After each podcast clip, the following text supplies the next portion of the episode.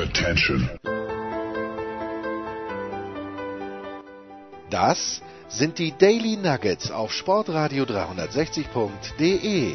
Kurz, knackig und sinnfrei. Gemäß unserem Motto: hart in der Sache, nicht im Nehmen. Heute mit dem Blick auf Tennis. So, und unser Daily, das wir am Montag aufnehmen und das für den Dienstag kommt, führt uns in dieser Woche wieder nach Wien, wo ich eine Satellitenanlage gerade sehe. Ich sehe den Andreas Dürieu nicht, aber nach allem, was man hört, ist er bei Skype dabei. Servus, Andi. Ja, hallo, servus, lieber Jens, servus und ich darf schon verraten, wir machen einen, einen, riesen, einen riesigen Lob und zwar gemeinsam dorthin, wo unser anderer Gesprächspartner sitzt, Jens. Es ist, glaube ich, in Österreich der größtmögliche, außer der Andreas Dürö würde irgendwo am Neusiedlersee sitzen, mit Anbindung an Ungarn. Aber wir gehen nach Vorarlberg, denn der Philipp Oswald, der Ossi, der Doppelspezialist, ist bei uns. Servus Ossi, wo bist du gerade? Bregenz, Dornbirn, wo erreichen wir dich? Hallo zusammen, ja, ich bin in Dornbirn. Dornbirn, ja, gut, schlimm genug. Du armer Kerl. Aber du, wirst, aber du wirst, das habe ich schon vernommen, in den kommenden Wochen ab dem 25. dann Richtung Wien ziehen. Habe ich das richtig verstanden? Weil du an äh, diesem an dieser Wettspielserie im Einzel teilnehmen wirst. Breaking News möchte ich fast sagen. Ja, genau. Also ich bin auch eingeladen worden da zu der ähm, Österreicher Tour. Es ist eine Einzelpartie, das heißt, ich muss wieder die Schuhbändel fürs Einzel schnüren.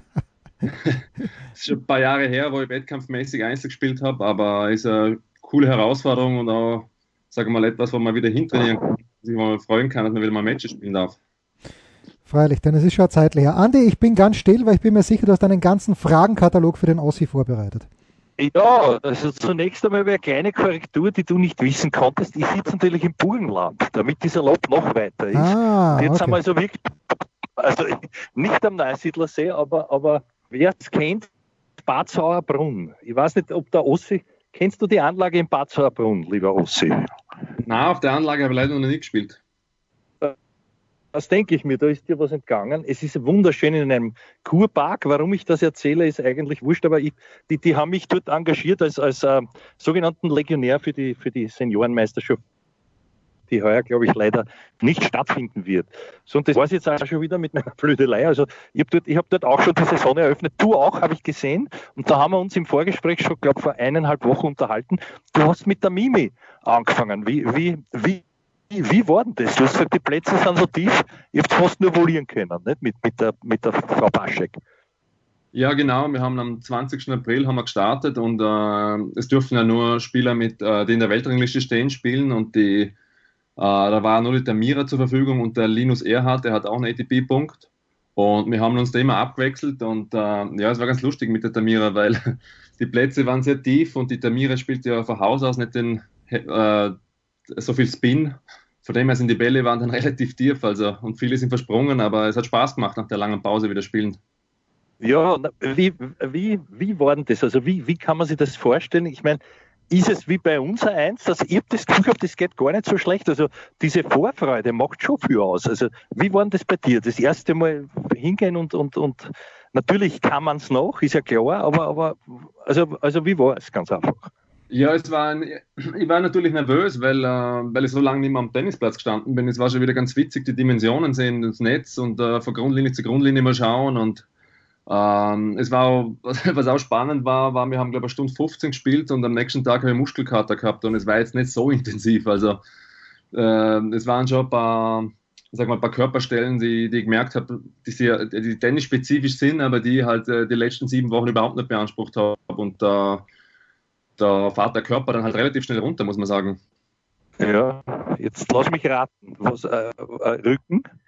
Oder, ja. oder Leiste?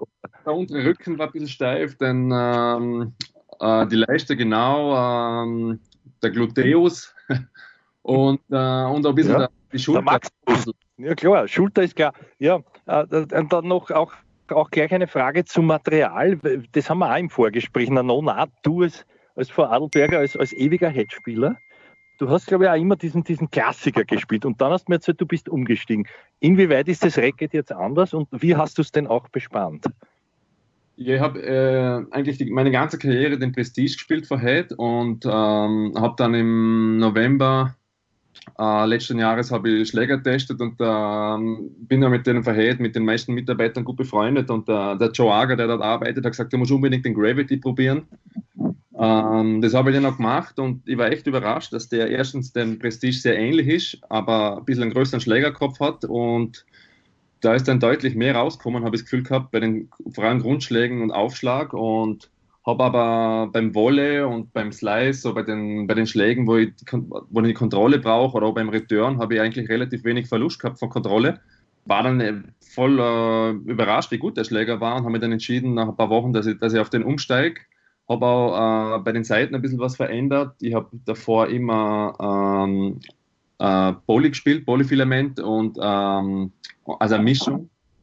Äh, die Hawk Touch for Head und, äh, und die Reflex und habe jetzt äh, in der Querseite auf Darm umgestiegen, weil, äh, weil ich erstens nicht mehr der Jüngste bin. Hm. und, ja, wenn du sagst, das ist so lustig. ja. Und, ja. und weil, ähm, weil ich das schon gespürt habe beim Spielen, dass, äh, dass da ein bisschen mehr rauskommt, dass ich bei, gerade beim Slice und beim Volley mehr Kontrolle habe und dass das schon sehr was Edles ist. War natürlich ist ein bisschen Investment, weil, weil, äh, weil Darm ist natürlich viel äh, äh komplizierter zum Kriegen. Äh, aber die Gurten und die älteren Eisen da auf der Tour, die spielen alle die Darmmischung. Mhm, mhm. Jetzt eine, eine Frage hätte ich noch, bevor ich dem Jens wiederum das Feld sein eigenes nämlich überlasse. Und zwar, äh, wir haben schon gehört, also jetzt geht es wieder einmal Single. Du hast gesagt, die, die Single-Schuhe schnüren oder, oder die, die, die Schuhbänder für Single schnüren. Das sagt sich so leicht. Äh, wie, wie wirst du das denn anlegen? Ist das irgendwie aufschlagwohlemäßig zu erwarten? Ähm, ja, das würde ich natürlich schon einstreuen müssen, aber ich glaube, dass ich auf Sandplatz, ähm, ich weiß noch nicht einmal, wie schnell der Sandplatz ist. Ich hoffe natürlich, dass das richtig heiß ist und richtig zügig.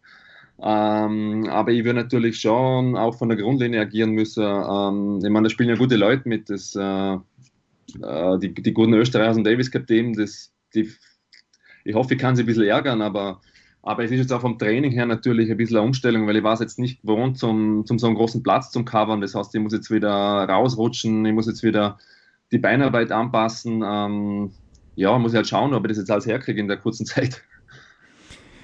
Jetzt ist es so, Ossi, du spielst seit ein paar Monaten mit dem Markus Daniel.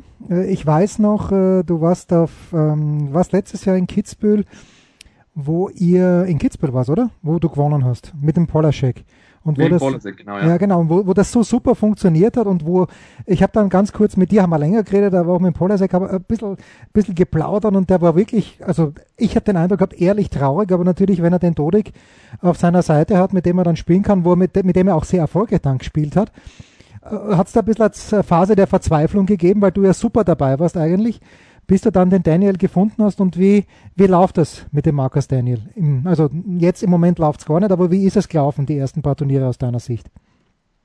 Ah, ja, es war, es war natürlich schon ähm, ein bisschen frustrierend, die Geschichte mit, mit Bollasek. Also ich mache halt ihm überhaupt keinen Vorwurf. Das war, ähm, ich habe am, am, Anfang vom Jahr habe ich, hab ich im Ranking Boden verloren. Ähm, das war auch dadurch, dass der Max Mirny das Jahr davor die Karriere beendet hat, ich da auf der Suche nach einem Partner und es hat irgendwie nicht funktioniert und ich habe da ständig gewechselt und äh, bin am Ranking runtergerasselt und dann war ich schon 96 in der Weltrangliste und war auf Challenger unterwegs und dann äh, war gerade der Polasek, wo halt auch 150 gestanden ist ähm, auf der Challenger Tour und ich wusste, der war mal gut und der, der spielt da gut und hab den, wir haben dann Kontakt aufgenommen, haben mit dem angefangen und das hat da gleich eine Bombe eingeschlagen. Also wir haben, glaube ich, ähm, das erste Challenger Semifinale gespielt und dann haben wir, glaube ich, vier Challenger in Folge gewonnen. Mhm.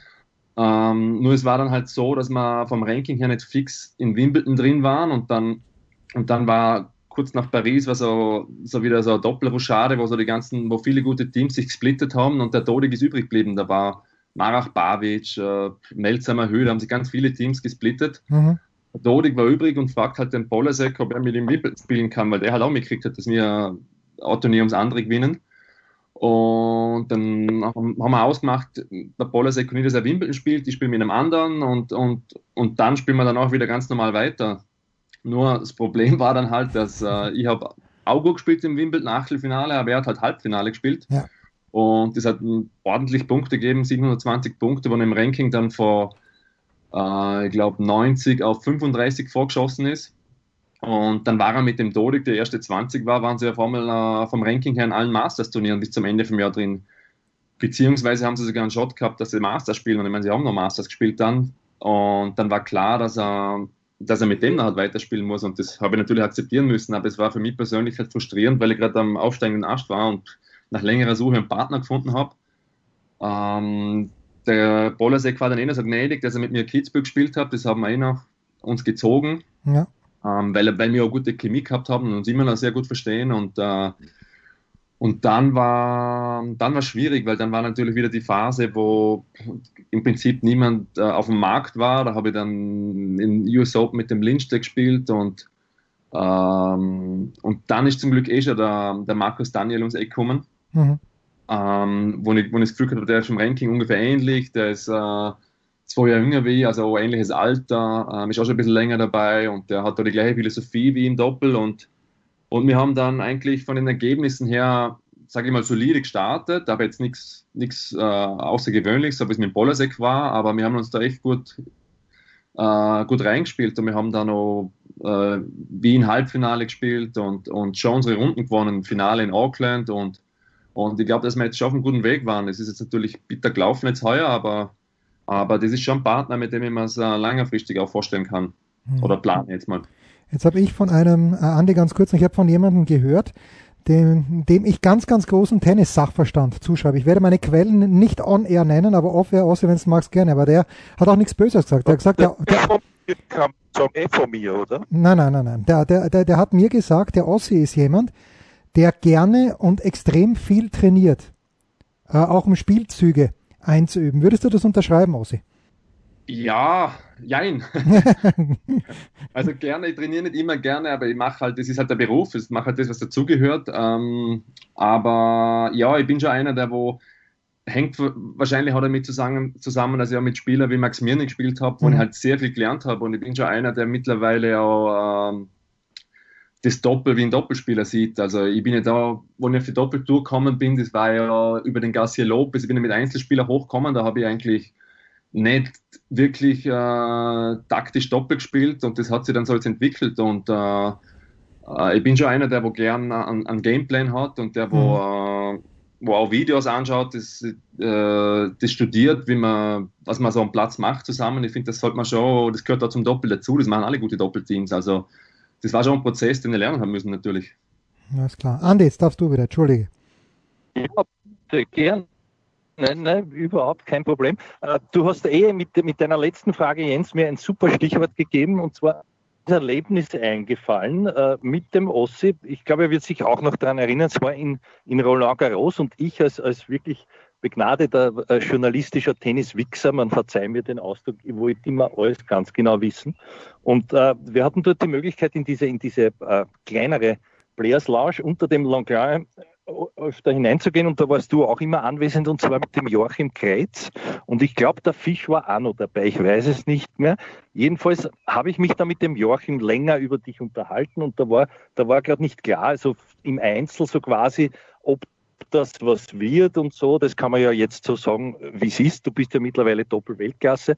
Also, ähm, aber damals ging es dann so darum, dass er auch gesagt hat und mir eine Geschichte erzählt hat, die dann eh auch publiziert wurde.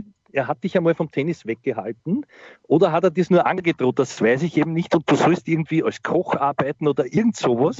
Und das hast du dann ein paar Wochen gemacht, weil es ging um, um deine Einstellung ein bisschen. Kannst du das, ich, stimmt das so? Oder wie ist das aus deiner Erinnerung? Weil mir hat das wahnsinnig gut gefallen. Danach dann warst du nämlich, wie wir zuerst jetzt gehört haben aus der Frage, ja sehr, sehr professionell. Ja, der, man mit dem Joachim Kreuz arbeitet, arbeitet jetzt schon, glaube ich, über elf Jahre zusammen und der, der kennt mich natürlich äh, in- und auswendig und ähm, mit dem bin ich auch damals, wenn ich von, von Wien weg bin, äh, vom Verband, bin ich mit dem relativ zügig auf die 200, aber ich bin da in meiner Karriere, ich glaube, dreimal auf die 200 zu und dann immer wieder zurückgefallen und ich habe diesen Schritt im Einzel von Future und Challenger, also meistens Future, dann wieder auf Challenger, aber ich habe das nie wirklich äh, dass ich, die, dass ich mich da etabliere und da reinspiele. Es war dann so, wenn ich zum Grand Slam gekommen bin und Quali gespielt habe, habe ich das Gefühl gehabt, ich gehöre da nicht dazu. Also die Spieler habe ich nicht kennt, wo 110 stehen, weil ich, die waren nicht auf den Challengern und Futures, wo ich gespielt habe. Ähm, und ähm, von dem her war der Schritt ins Doppel, ähm, der war dann irgendwie absehbar mit 6,27, weil ich ja mit äh, anderen Spielern wie Pea und Noel geredet habe und, und die dann mir wie als Role Model oder halt, die haben das ja selber schon dann, die haben es ein bisschen später, die haben ein bisschen mehr erreicht wie im Einzel, aber die haben halt dann schon gesagt, zum Beispiel der Bayer hat sie mir gesagt, kann man erinnern, dass er, er vielleicht gescheiter zwei Jahre früher aufs Doppel umgestiegen wäre, weil er schon früher besser war im Doppel. Und die haben mir dann eigentlich eher positiv zugeredet, aber die, die Geschichte mit dem Yogi, weil du ansprichst, das war, das war, ähm, da habe ich eine Challenger gespielt in Oberstaufen, ich bei uns ums Eck. Und, ähm, und da habe ich gegen den damals äh, Julian Reister verloren, der war glaube ich zwar schon deutlich vor mir im Ranking, aber ich habe 7-6, 7-6 verloren. Und ich habe das Gefühl gehabt, die war eigentlich besser in der Partie. Und das ist ein bisschen eine mentale Geschichte. Und dann haben wir zum Streiten angefangen nach dem, nach dem äh, Match der Yogi und ich und dann hat er zu mir gesagt, wenn ich wieder mit ihm arbeiten will, dann muss ich das mir zuerst erarbeiten und dann hat er mich in eine Käserei geschickt. Da war ich noch hm. äh, Schichten eine Woche lang in, äh, in Deutschland über der Grenze in der Käserei. Äh, habe morgens um, glaub, um fünf habe ich angefangen und habe da ähm, die Käsefladen rundum tragen. mit, äh, mit äh, da war ein sehr hoher Ausländeranteil auch in der, in der Schichterei, war ganz witzig. Also da waren, da sind, waren witzige Geschichten. Da war Kamerinen auch noch, glaube Mohammed Kossen, das war dann mein Buddy. Und, und äh, ja, da habe ich schon überlegt, dann äh, habe ich mir gedacht, das ist eigentlich unglaublich, da habe ich der Stundenlohn war relativ gering und quasi, wenn ich, wenn ich, wenn ich dann heimgefahren bin von Deutschland nach so einem Tag, acht Stunden Schichten, habe ich dann den ganzen äh, Verdienst mehr oder weniger dann in, in, in, in den Tank investiert, in, mhm. ins Auto, haben wir gedacht, das ist eigentlich unglaublich. Im Tennis kann ich eigentlich so viel mehr verdienen mit, mit, ähm, mit der richtigen Einstellung. Und das war dann schon so der Moment, wo der Yogi wiederum mir ein bisschen die Augen geöffnet hat und mir in die Spur mhm. gebracht hat mit der Aktion. Also hat das nachhaltig schon, schon etwas bewirkt bei dir? Ja, doch. Also einstellungsmäßig, glaube ich, war nachher schon, äh, dadurch, dass ich dann auf der ATP-Tour unterwegs war im Doppel ähm, und mit die Gurten noch trainiert habe und, und so, da, da, da, passt man sich ja auch dementsprechend an. Ich meine, ich glaube schon, dass ich jetzt professioneller bin wie Anfang von meiner Karriere. Damals habe ich es halt nicht besser gewusst, jetzt weiß ich es besser. Mhm. Noch eins nachfragen darf, weil es auch auf der Hand liegt. Du hast gesagt, und das ist mir jetzt aufgefallen, ähm, du hast dich lange nicht zugehörig gefühlt zu der Klasse, wo du schon spielst. Ja, so, so vielleicht auch vom, vom Selbstwert her oder so, das hätte ich gerne noch einmal hinterfragt. Beziehungsweise, wie ist es dir dann im Doppel gegangen? Du hast schon gesagt, man trainiert dann natürlich auch mit Topstars und irgendwann ist man da selber dabei. Und das ist es ja oft, was, was manche eben nicht schaffen. Wie, wie hast du das geschafft oder warum im Einzel nicht und wie ging es dann im Doppel? Vielleicht kannst du das so erklären. Ja, im Doppel war es ähm, so, dass ich dadurch, dass ich mit dem Garcia Lopez gespielt habe dann, der ja, wo wir angefangen haben, spielen Doppel, ähm, wobei so witzig war, dass ich überhaupt mit dem zum Spielen gekommen bin, weil ich habe ihn von der deutschen Bundesliga kennt und wir haben zusammen in Burghausen gespielt und er hat mich da auch von der Spielerseite kennengelernt. Also er hat gewusst, dass ich wahrscheinlich besser spielen kann, wie mein Ranking ist, weil er mir spielen gesehen hat dort, wie ich auch gute Leute geschlagen habe. Und wo ich dann am Ende vom Jahr 2013 ihn gefragt habe, ob er vielleicht Australian Open mit mir spielt, hat er mir geantwortet, ja, er spielt die ganze Saison mit mir. Mhm. Oh, da war ich natürlich happy, weil ein Einzelspieler, der wo 60 gestanden ist, und ich war, glaube 70, da habe ich gewusst, da komme ich zumindest bei den 250er Turniere rein und bei den Grand Slams. Das war schon mal eine super Sache für mich.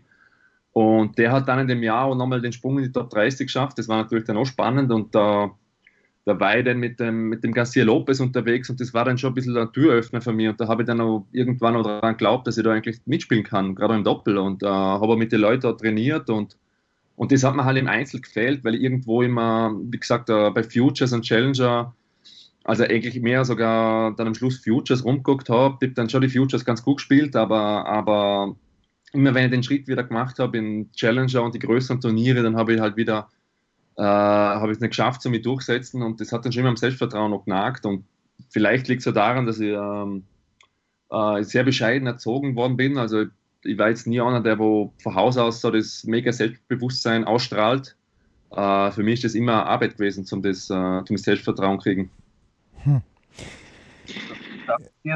da darf ich dir nur eines sagen, ich, ich kenne das irgendwoher, man kann es dann auch überspielen und wenn man so groß ist wie wir zwar, da schauen alle anderen zu einem auf. Das ist einem, gar nicht, das ist einem nicht so bewusst. Und wenn man dann noch vielleicht auch beim Nick Politieri aufpasst hat, weißt, mit so mit geschwellter Brust, Schlägerkopf immer nach oben und die anderen mustert, von oben nach unten nämlich, da kann man schon einiges damit auch, auch machen. Aber ich, ich, also ich weiß nicht, ob dir das auch so schon einmal vorgekommen ist, aber egal, das war nur eine meiner seltsamen Bemerkungen, wie immer. Ich habe ja mit dem Max Mirny gespielt und der ist ja eigentlich zwei Zentimeter kleiner wie ich, aber der hat am Platz, glaube ich, im Kopf größer gewirkt wie ich, weil der hat echt so, so eine riesen breite Schultern und der war immer von der Körperhaltung so aufrecht und und der hat echt größer gewirkt wie ich. Man, der hat da natürlich schon einiges mehr wie gewonnen in der Karriere, aber, aber das zeigt auch, dass, äh, dass ich eher der Schüchterne bin. So.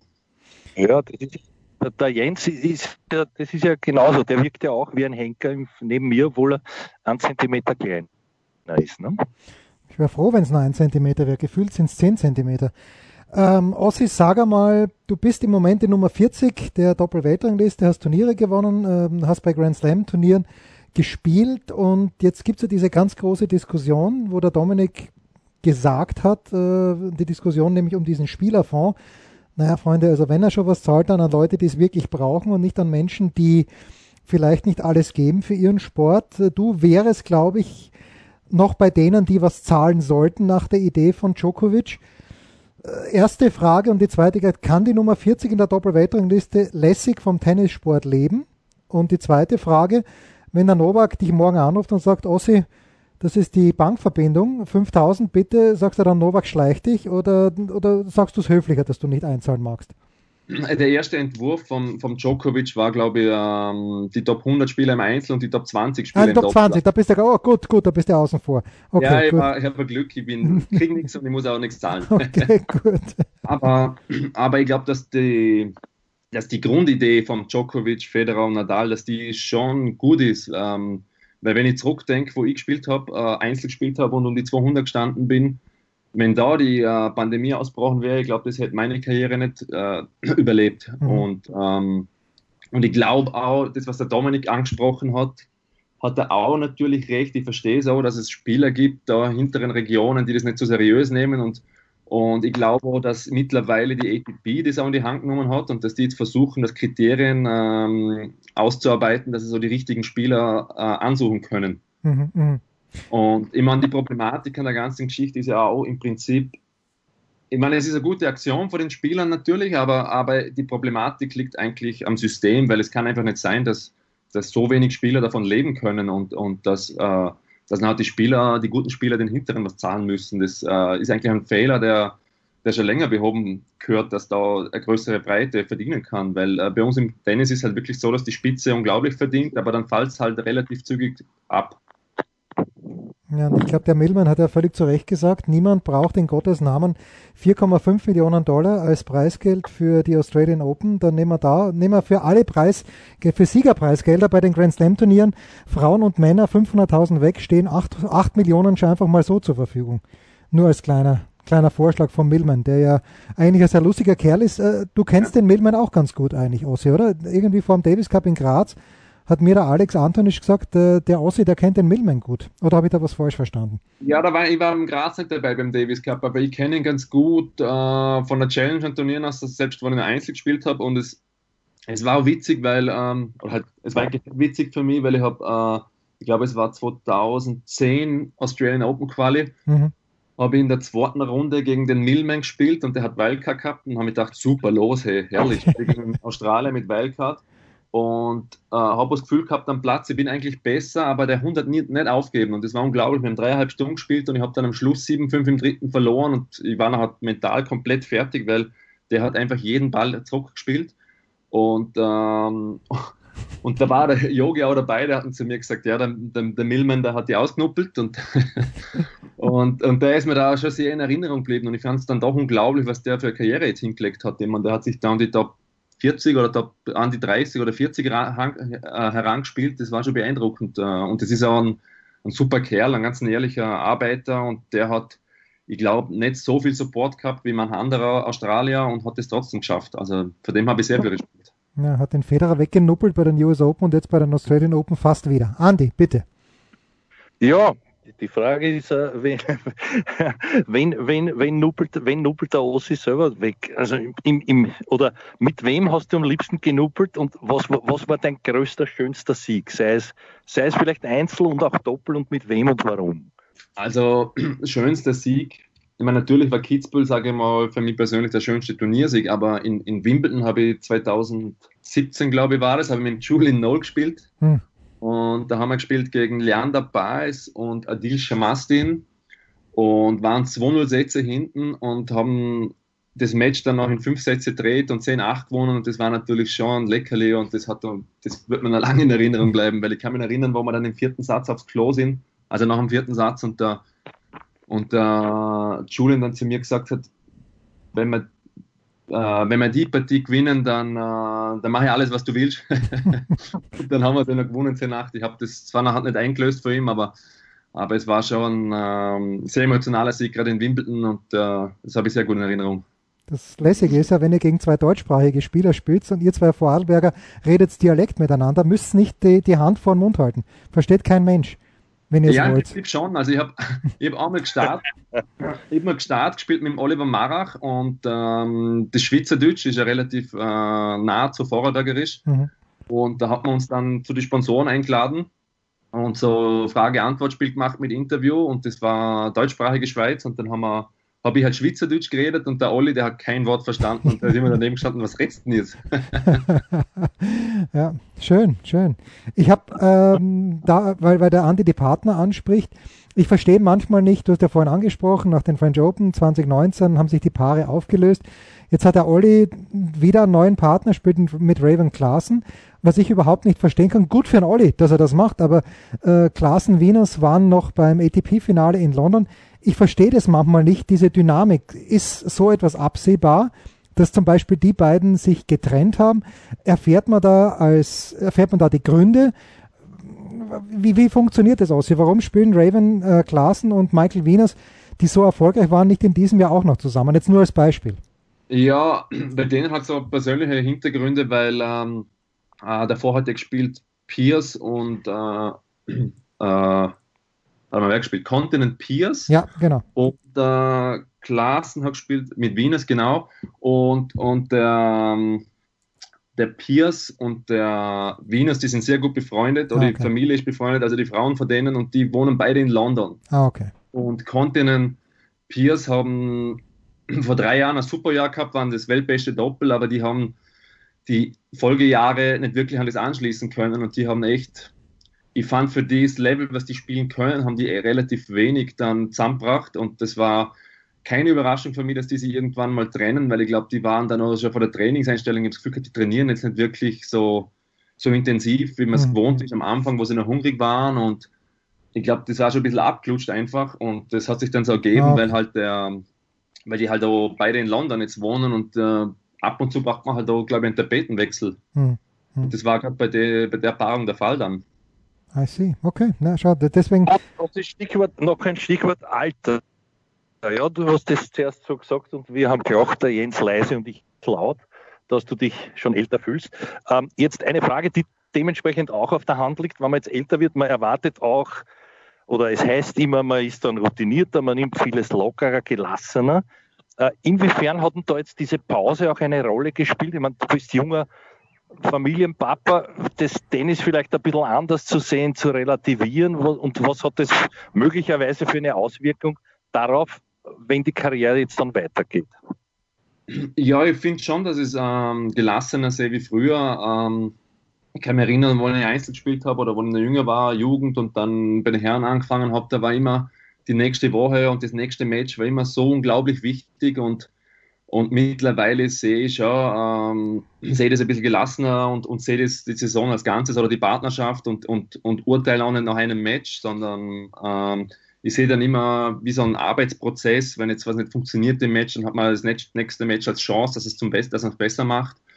Und da ist sicher die, die Reife und das Alter äh, ausschlaggebend dafür. Aber, aber jetzt die Pause, ähm, ja, war natürlich schon für alle nicht ideal, ähm, aber für mich war es jetzt von dem her verkraftbar, weil ich eben einen, einen kleinen Sohn habe und jetzt so viel Familienzeit gehabt habe daheim. Ähm, ich glaube, so ein intensives Verhältnis zu dem, zu dem kleinen Burschen hätte ich wahrscheinlich nicht aufgebaut, wenn ich, wenn ich jede Woche wieder unterwegs gewesen wäre.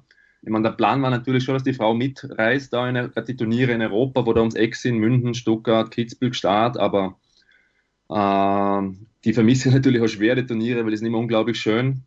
Aber, aber die Pause, die hat mir schon gezeigt, dass ich erstens das Tennis vermisse, aber dass ich auch ähm, das Leben daheim auch ohne Tennis schön sein kann. Ähm, und ja, ich hoffe jetzt natürlich, dass es nicht äh, ewig noch geht, die Pandemie, und dass wir bald wieder mal internationale Turniere haben werden. Mhm, das hoffen wir alle gemeinsam. Jetzt noch etwas daran anschließend auch, äh, versetzt dich zurück, bevor das Ganze begonnen hat. Du bist doch schon auch ein reiferer Spieler. Äh, genießt man da dann vielleicht auch die Matches mehr? Du hast das jetzt gesagt, da oder dort ist es so schön. Hat man da auch Zeit, das sozusagen viel intensiver zu erleben, als, als, als wenn man da jung reinkommt und immer auch diesen großen Druck hat, ich muss ja davon leben, ich muss gewinnen, ich muss gewinnen, ich muss gewinnen? Ähm, ja, jein. Also natürlich, der Druck ist ja noch dasselbe im Prinzip. Also ich lebe immer noch davon. Aber ähm, jetzt war auch ab und zu mal die Frau dabei und dann sieht man die Stadt natürlich ganz anders, weil dann fährt man am Abend, ist man nicht im Spieler an der Anlage oder, oder im, im Spielerrestaurant, sondern fährt einmal früher dann nach dem Training und wenn man alles erledigt hat, in die Stadt und geht dann da mal fein essen. Man sieht natürlich viel mehr dann von den, von den Städten, weil es ist schon ein Privileg, was wir Tennisspieler haben, weil wir spielen schon wirklich in, also mal vor der Pandemie, wir spielen natürlich schon in immer sehr schönen Städten und, äh, und die, die Turniere sind immer mega organisiert. Äh, das ist schon ein Leben, das ich langsam schon wieder vermisst natürlich. Steht dir zu. Ist, also, wenn ich denke, dass ich in zwei Wochen ungefähr nach Paris hätte fahren sollen mit dem Zug, um dort zwei Wochen die French Open zu begleiten, da fange ich zum Weinen an, innerlich, weil das, das, das, äh, die Routinen, die sie da über die Jahre eingepflegt haben, die werden mir sehr, sehr fehlen. Das ist echt schade. Aber was soll man machen? Hilft ja nichts. Ja, es ist ja die, täglich grüßt das Murmeltier quasi, weil man spielt ja eigentlich die gleichen Turniere immer im Jahr. Mhm. Man kennt, äh, man hat schon ein Lieblingslokal in der Stadt und man kennt schon die Leute dort, das sind ja meistens die gleichen Leute, das ist ja ein eingespieltes Team überall. Das ist, ist eigentlich eine große Familie, die Tennisfamilie. Liegt auch auf der Hand jetzt diese wahrscheinlich schon letzte Frage oder eine der letzten. Was ist denn so dein, dein Lieblingsort und warum? Wo fühlst du dich besonders wohl vom Turnier her? Oh, das ist eine schwierige Frage. Ähm, Lieblingsort. Ähm, ich hätte jetzt aus der Pistole geschossen, hätte ich gesagt Melbourne, weil die Australian Open, die mag ich sehr gern. Allerdings habe ich da noch nie wirklich gut gespielt. das äh, ist auch immer so eine Sache, weil wenn. Mehr Zeit kommt, das zu genießen. Das muss man positiv aussehen. Die Start wird immer schöner, je besser man spielt. Ja, okay. Also Kitzbühel so klein ist, äh, Kitzbühel ist im letzten Jahr ja. ist wunderschön gewesen plötzlich. Aber Kitzbühel war immer schon speziell, weil natürlich, man kennt da so gut wie jeden, der dort arbeitet, vor der Linienrichter, sind ja viele Vorarlberger dort, ähm, Tiroler, äh, die Schiris, die Veranstaltung, also die Veranstalter und, und auch die Hotels. Ich meine, das ist schon speziell in Kitzbühel, weil der, da gibt es nicht ein Hotel, wo alle untergebracht sind. Das heißt, du siehst beim Frühstück nicht immer die gleichen Leute, mhm. sondern die, die Spieler sind da ganz schön verteilt in die Hotels und das ist dann herrlich, wenn man zum Frühstück geht und man man hockt nicht dem gegenüber, dem man in drei Stunden am Platz gegenüber steht. Sehr sauber. Du, ich war jetzt zwei, drei Jahre bei diesem Turnier nicht mehr, aber was ich mich erinnern kann, und das ist jetzt meine wirklich letzte Frage an dich. Früher war es Tradition, als Turniersieger auch die Doppelsieger immer ins Londoner feiern zu gehen. Und das wäre jetzt, wo sich sozusagen Australien mit Kitzbühel trifft, weil dort immer Australier aufgeigen, Live-Musik und so weiter. Ja? Ist das noch so oder, oder, oder ist das überhaupt nicht mehr, mehr so? Ja, schau an, die, so alt bin ich auch schon, das kann mich auch noch erinnern, wann ich Kitzbühel angefangen habe. Siehst du? aber, aber mittlerweile, also ich war schon lange nicht mehr im Londoner, leider. Ja, ja. Soll ich da sagen, wen, wen, wer mich dort unter den Tisch gesoffen hat damals? Ich kann, dir, ich kann dir sagen, der Emilio Alvarez, obwohl er es nicht gewonnen hat, der war dort einmal im Finale, gesungen hat er auch, das war dann schon fast, äh, das war dann schon fast eine Strafe, aber er, er hat sich gebessert darin. Und, und das, das sind halt so was, das sind so diese, diese da eigentlich, deswegen frage ich ja, jetzt bin ich äh, zwei, drei Jahre nicht mehr, dabei gewesen, aber es ist schade, dass solche Sachen dann doch auch einschlafen, finde ich halt. Ne? Schön, dass du es auch noch, noch erlebt hast. Ja, ich habe es noch erlebt. Finde ich auch schade irgendwo, aber ich bin halt auch älter, ich glaube, ich hätte es auch nicht mehr so, so lange ausgehalten in dem Schuppen.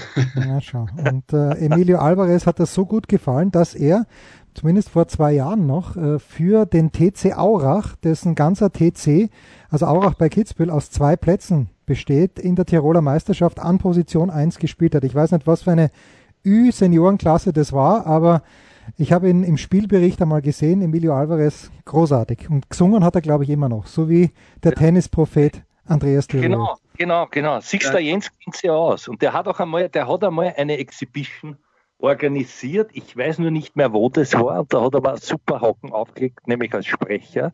Und dort musst du dir vorstellen, so ein, ein, ein Ressort auch in Tirol, ich glaube, es ist wenig später danach eingegangen, aufgrund der Gagen, die da alle Spieler gekriegt haben. Es war dort der Sergi Bruguera, der Cedric Violin, ich glaube Kafelnikov, ich war dort, ich, ich durfte dann das Prominententurnier gewinnen, mit dem Alvarez gemeinsam natürlich. Es war wunderbar. Und, und, aber wie du sagst, ja, ja, er, er liebt natürlich diese Gegend und so. Und ist ja auch, auch, auch seine, ich glaube, seine Frau ist, ist aus München, oder? Wenn mich nicht alles täuscht. Das geht jetzt ganz, ganz tief in die Materie rein. Das, das werden wir vielleicht im, im Online, Offline-Gespräch klären. Ossi, Vielen, vielen Dank. Philipp Oswald, Nummer 40 der ATP-Weltrangliste. In, ab dem 25. Mai ist er zu sehen äh, bei der Austrian Pro Series, heißt glaube ich. Ja, wie muss man, ja, Austrian Pro Series wird gespielt in der Südstadt. Die spannende Frage ist, in welcher Gruppe wird er sein, der Ossi? Ist er gemeinsam mit dem Dominik, mit dem Lukas Miedler, mit dem Dennis Nowak? Wir werden es früh genug erfahren. Danke, Andi, das war's, unser Daily. Eigentlich Stadt Paris. Ich werde dort zuschauen gehen. Ich bin dann der Geist, weil das werden ja Geisterspiele sein, glaube ich. Also ich gehe als Geist und bin der einzige Zuschauer. Mach das. Werde dem Ost zujubeln. Mach Danke. das bitte. Das waren die Daily Nuggets auf Sportradio 360.de. Versäumen Sie nicht alle anderen Podcasts aus unserer sympathischen Familienwerkstatt. Schon gar nicht die Big Show. Jeden Donnerstag neu.